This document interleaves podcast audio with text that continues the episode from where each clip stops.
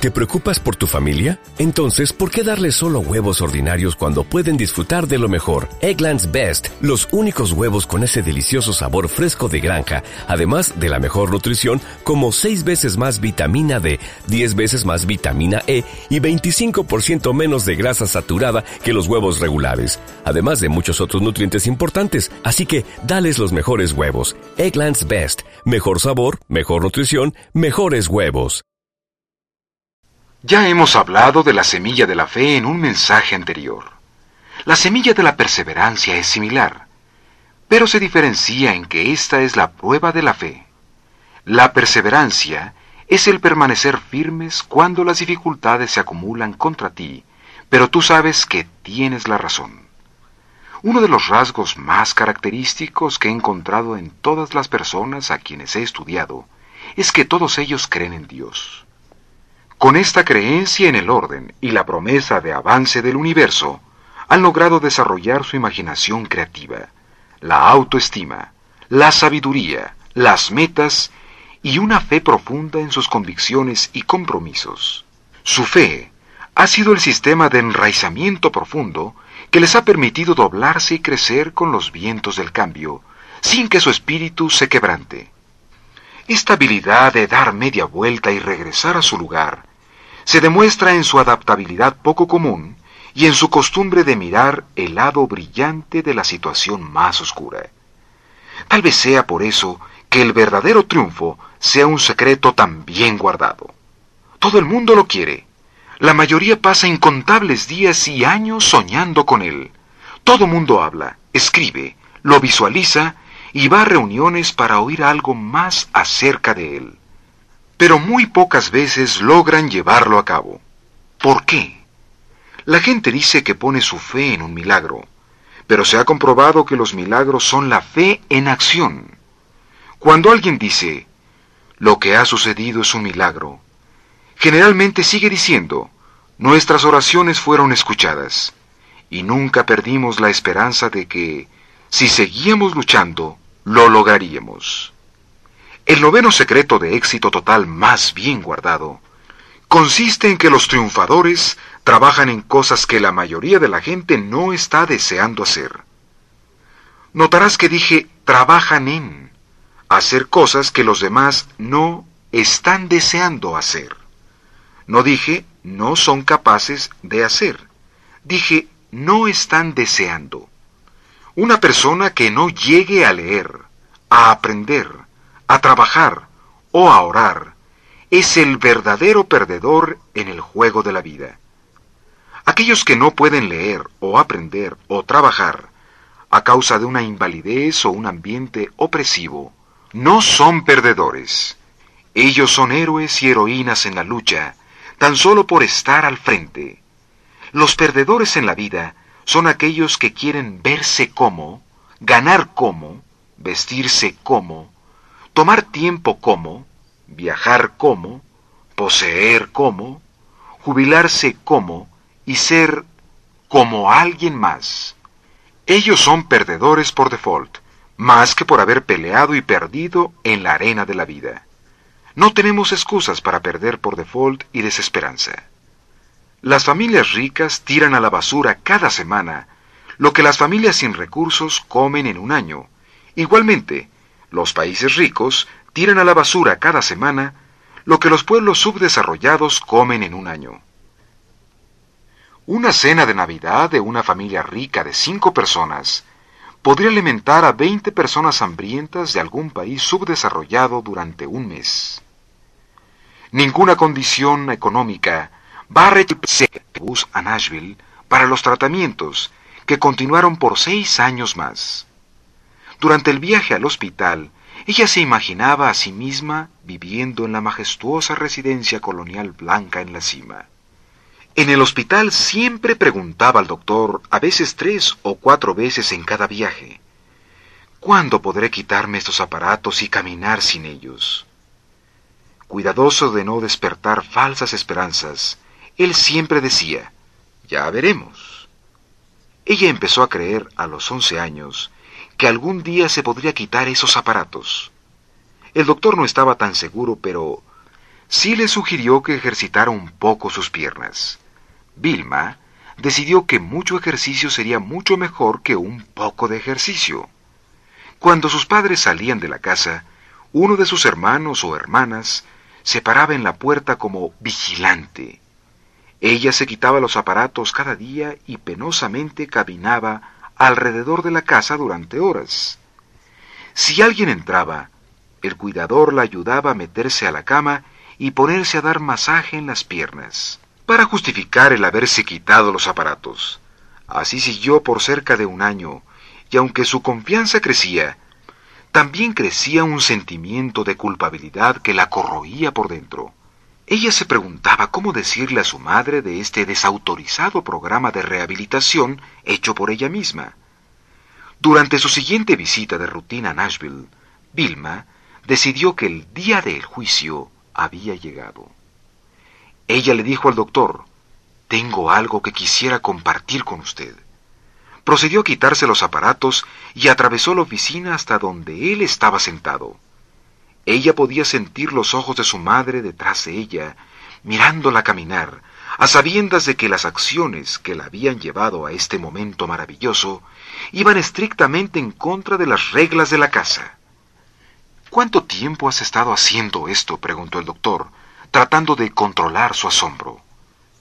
Eh, durante un año, dijo, tratando de no ver directamente a su madre. Yo algunas veces eh, me quito los aparatos y, camino por toda la casa. Bueno, ya que has sido sincera en compartir esto conmigo, dijo el médico, te permitiré quitártelos algunas veces y caminar por la casa. Algunas veces era el único permiso que necesitaba. Nunca se los volvió a poner de nuevo. Cuando Vilma cumplió los doce años, ella descubrió que las niñas corren y brincan y juegan tal como los niños. Ella había estado demasiado atada a la casa y la gente siempre tenía que ir a visitarla. Cuando empezó a explorar su nuevo y expandido horizonte, ella decidió que conquistaría cualquier cosa que tuviera que ver con atletismo para niñas. Una de sus hermanas, Yvonne, que era dos años mayor, estaba tratando de entrar al equipo de básquetbol de las chicas. Ella decidió intentarlo también, pensando que iba a ser divertido jugar en el mismo equipo con su hermana. Se sintió destrozada al saber que de treinta niñas a prueba no estaba ni siquiera entre las doce finalistas. Corrió a la casa jurando que les mostraría a los chicos y chicas que nunca habían jugado con ella que era lo suficientemente buena. ¿Cómo le gustaría mostrarles a quienes nunca habían jugado con ella que era lo suficientemente buena? Cuando llegó a su casa, se dio cuenta de que el automóvil del entrenador estaba allí enfrente. Oh, no, pensó. Ni siquiera me dejará darle las noticias a mis propios papás de que no pude entrar al equipo. Corrió por la puerta de atrás y entró a la casa silenciosamente. Se pegó contra la puerta de la cocina para oír la conversación en la sala. El coach estaba muy interesado explicándoles a qué hora regresaría su hermana del entrenamiento, cuántos viajes haría por carretera, quiénes la acompañarían, y todos los detalles que los padres necesitan saber cuando su hija ha entrado al equipo. Su papá era un hombre de pocas palabras, pero cuando él hablaba, tú sabías que era la ley. Hay solamente una condición para dar mi aprobación para que Ivonne entre a su equipo, dijo su padre. Lo que usted quiera, aseguró el entrenador. Mis chicas siempre viajan por parejas, dijo el papá lentamente. Y si usted quiere a Ivonne, tendrá que llevarse también a Dilma con ella de chaperón. No era exactamente eso lo que ella tenía en mente, pero era al menos un comienzo. Vilma pronto descubrió que el ser puesto en un equipo por tu padre y ser seleccionado en el equipo por el entrenador eran dos cosas completamente diferentes. Ella podía sentir el resentimiento en las otras doce niñas, pero al mismo tiempo se entusiasmaba cuando veía los uniformes. Estaban hermosos, nuevos, de satín negro y oro. Tiene algo tu primer uniforme cuando juegas en las pequeñas ligas o entras a los scouts o algún otro equipo deportivo. Te da un sentimiento especial de identidad, de pertenencia. Para cuando llegaron a ella, se les habían terminado los uniformes nuevos, así es que le dieron uno verde y oro del equipo pasado. No importa, pensó. Al sentarse al final de la banca durante toda la temporada, ya tendré mi oportunidad. Finalmente, tuvo el valor para confrontar a su entrenador con su sublime obsesión. La pequeña errante, bajita y delgadita, entró a su oficina y lo encontró tal como siempre le había parecido, un poco gruñón y muy directo. Bueno, ¿qué es lo que quieres? le preguntó. Ella olvidó el discurso que traía preparado y enmudeció frente a él, balanceándose de un lado a otro. Anda, dime. La gente que tiene cosas importantes que decir las dice. Si no me aclaras de qué se trata, nunca sabré cuál es tu problema. Finalmente dijo de corrido, si me permite diez minutos de su tiempo y solamente diez minutos cada día, yo le daré a cambio un atleta de nivel internacional. Él se rió incontrolablemente, no muy seguro de que había oído correctamente la audacia de sus palabras. Cuando ella estaba por irse, él la detuvo. Espera un minuto, dijo. Te daré los diez minutos que quieres, pero recuerda, voy a estar muy ocupado con los verdaderos atletas de talla internacional. Gente que obtiene becas y que ingresan a la universidad. Estaba tan emocionada que usó su ropa de gimnasia para ir a la escuela todos los días debajo de su ropa de calle. Cuando sonaba la campana, ella era la primera en llegar al gimnasio para recibir su precioso regalo de diez minutos de instrucción personal. Se volvió obvio inmediatamente que casi toda la instrucción iba a ser verbal y que estaba progresando muy poco al traducir las palabras en habilidad real para jugar básquetbol.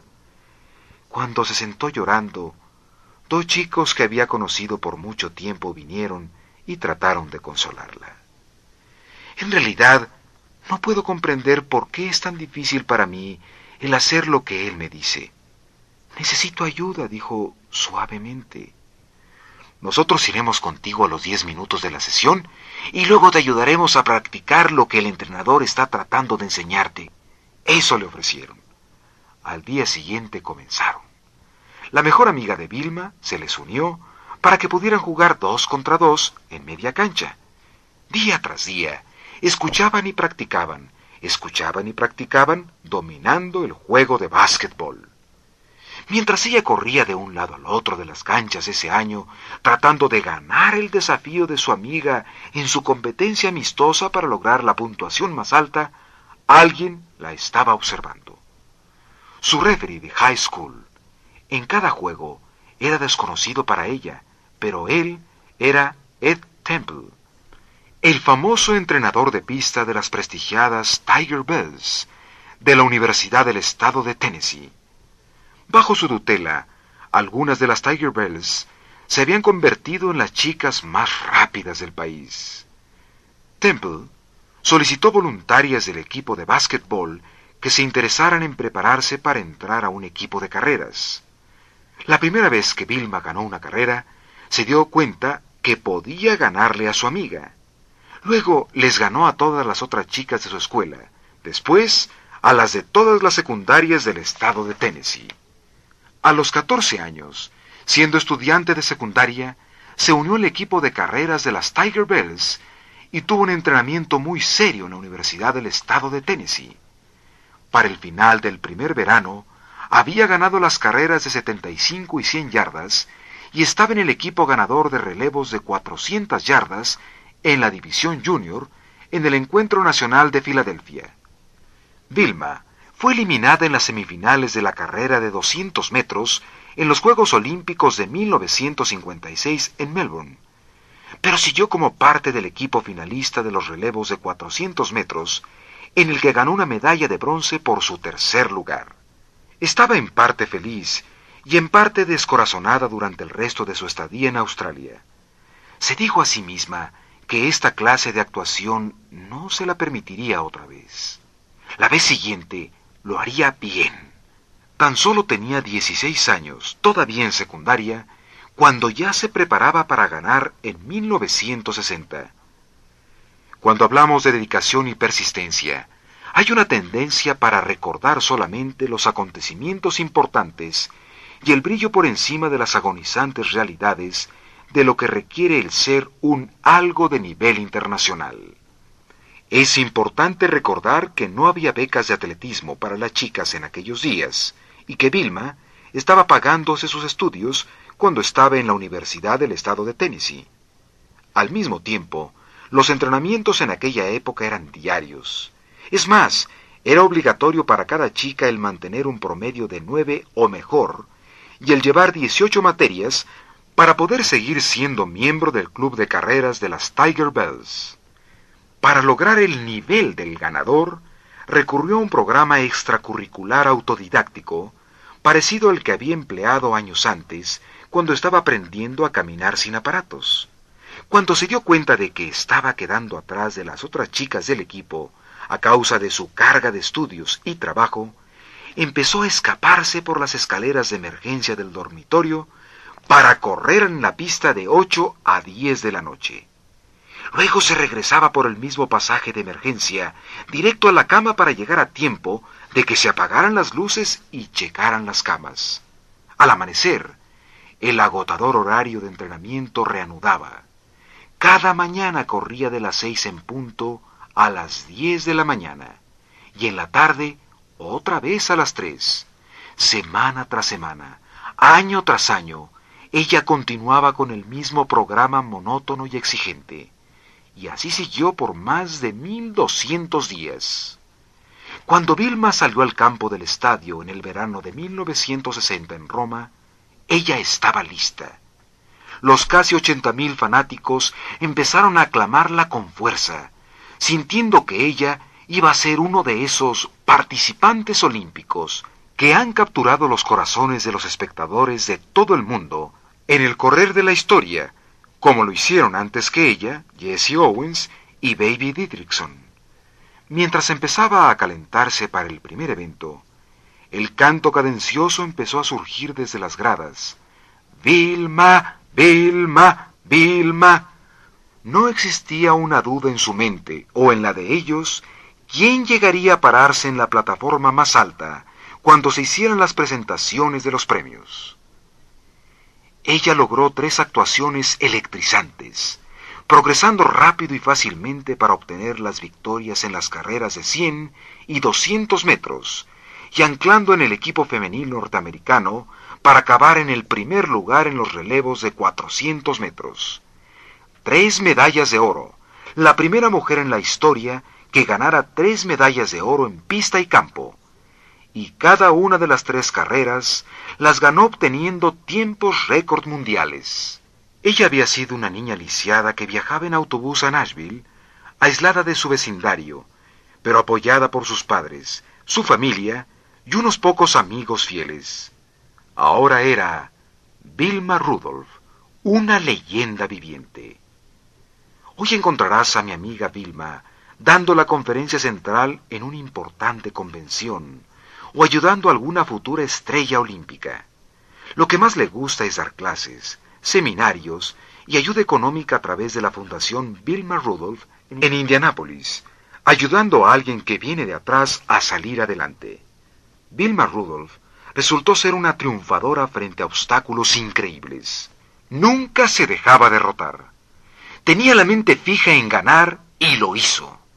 Parece ser que hay mucho más que talento, el tener el mejor equipo los mejores recursos económicos en el proceso de ganar.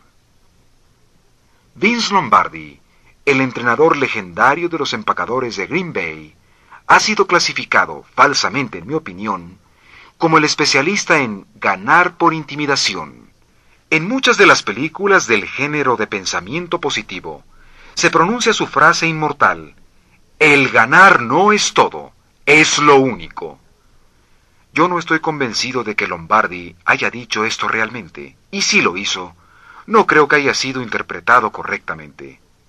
Un amigo mío de Wisconsin, que oyó a Vince hablar muchas veces, y que es fanático de los empacadores hasta la médula de los huesos, me enseñó algunas transcripciones de las conferencias de Vince. Leímos estas transcripciones del carismático entrenador de los aparentemente invencibles equipos de los empacadores y decían lo siguiente, el ganar no lo es todo, pero el deseo de ganar es todo. Una palabra hace la diferencia, ¿no es cierto? Es el deseo o la fe en acción lo que hace la diferencia. Quizás la conferencia más citada y popular de todas las que haya dado Vince Lombardi, es la que se ha convertido en la favorita de muchos dirigentes en diferentes campos. Una tarde mi esposa y yo fuimos invitados a la casa de Ray Kroc, fundador de la internacionalmente famosa cadena de hamburguesas McDonald's. Aunque nada más platicamos durante unos 30 minutos, yo aprendí mucho acerca del hombre detrás de McDonald's. Dos de sus frases dicen más que muchas páginas de historia. El primer dicho es uno que acostumbraba repetir mi abuela mientras trabajábamos en su jardín. Mientras estés verde, estás creciendo. Apenas maduras, empiezas a pudrirte. El otro dicho de Croc es mi favorito y también era el favorito de Lombardi. Apriétale. Nada en el mundo puede tomar el lugar de la persistencia. El talento no lo puede hacer. Nada es más común que las personas fracasadas con talento. Los genios no lo pueden hacer. Los genios mal retribuidos son casi una tradición. La educación tampoco lo puede hacer. El mundo está lleno de negligentes educados o instruidos. La persistencia y determinación por sí solas son omnipotentes. Eso resume el por qué yo creo que la perseverancia es un secreto del éxito muy bien guardado y tan importante. Todo mundo quiere triunfar, pero pocos están dispuestos a hacer el esfuerzo, a pagar el precio y hacer lo que se requiera. En mis seminarios para adolescentes, yo doy a cada participante un poema que escribí a manera de póster, que básicamente dice lo mismo que la conferencia favorita de Lombardi. Yo creo que tú también disfrutarás de tenerlo. Si crees que puedes, puedes.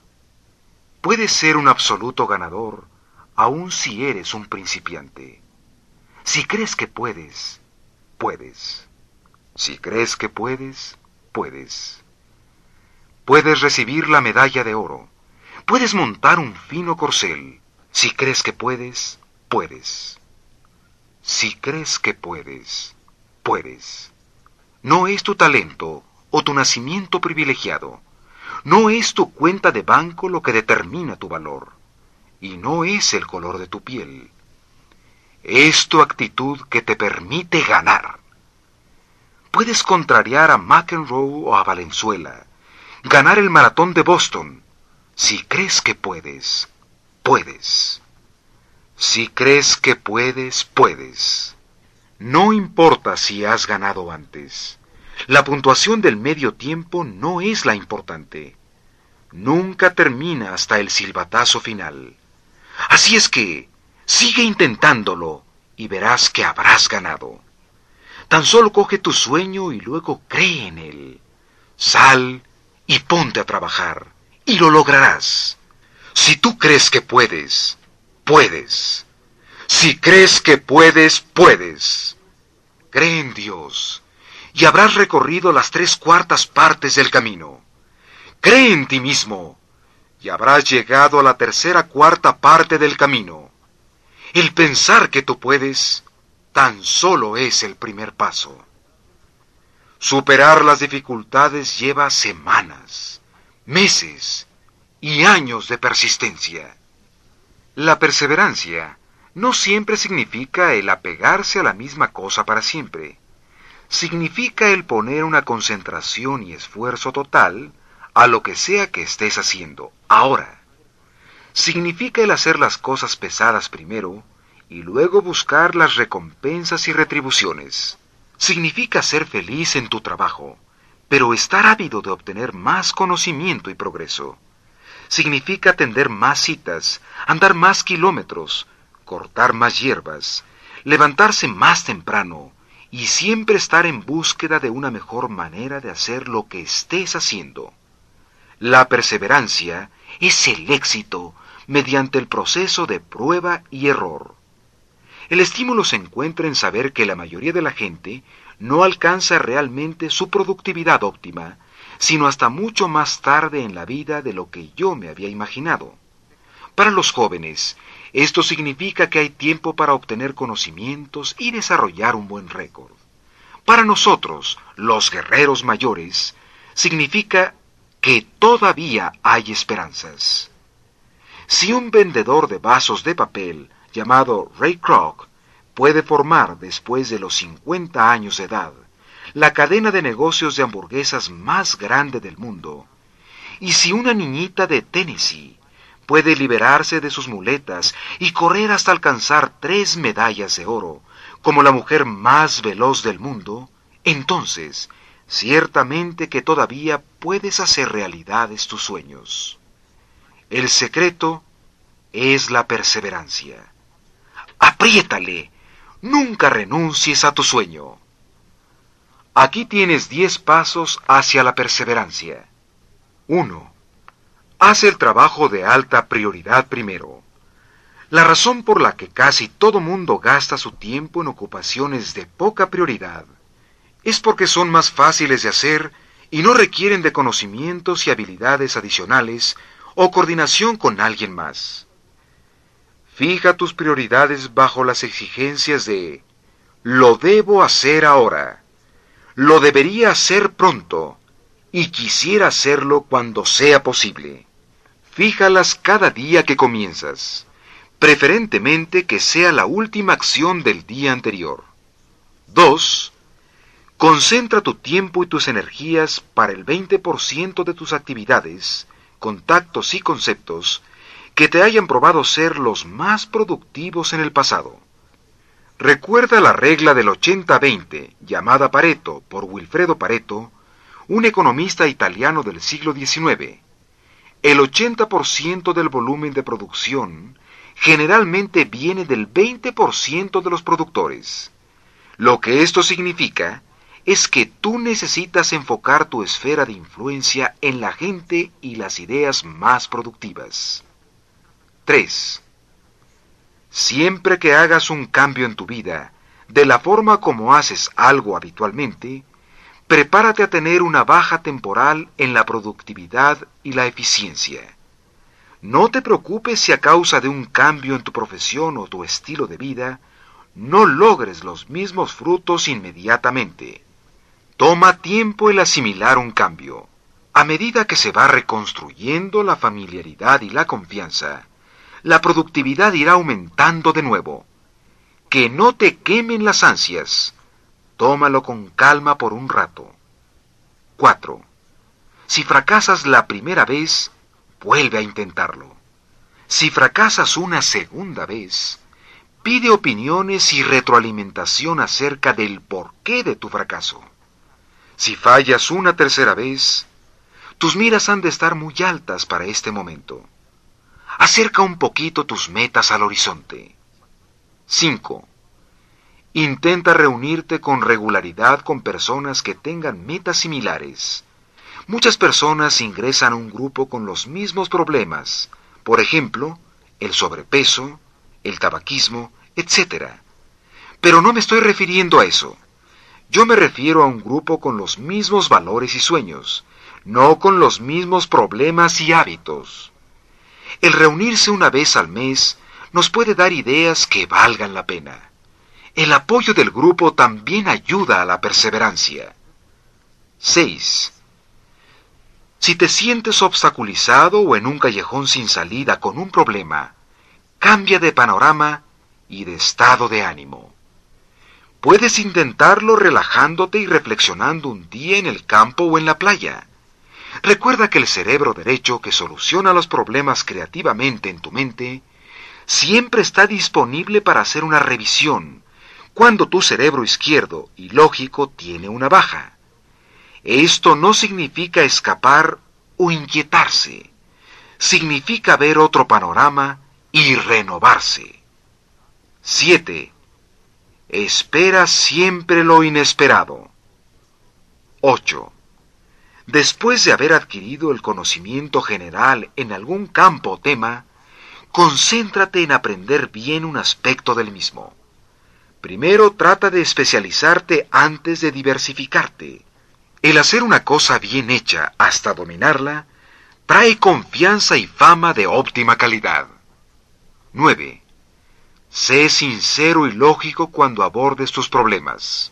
Generalmente hay dos tipos de problemas. Los que son fáciles de resolver. De hecho, estos son los únicos proyectos a los que la gente se quiere enfrentar y los que han llegado a un estado de emergencia y son urgentes. Una buena manera de medir tus problemas es el preguntarte, ¿estoy utilizando mi tiempo en aquello que es importante para mí y mi familia? ¿O estoy siempre contra la pared, en las fechas límite? 10. Haz más de lo que se te pide y contribuye más de lo que se requiera. Camina el kilómetro extra. Recuerda, los ganadores ven arcoíris en las tormentas y patines en vez de calles resbalosas.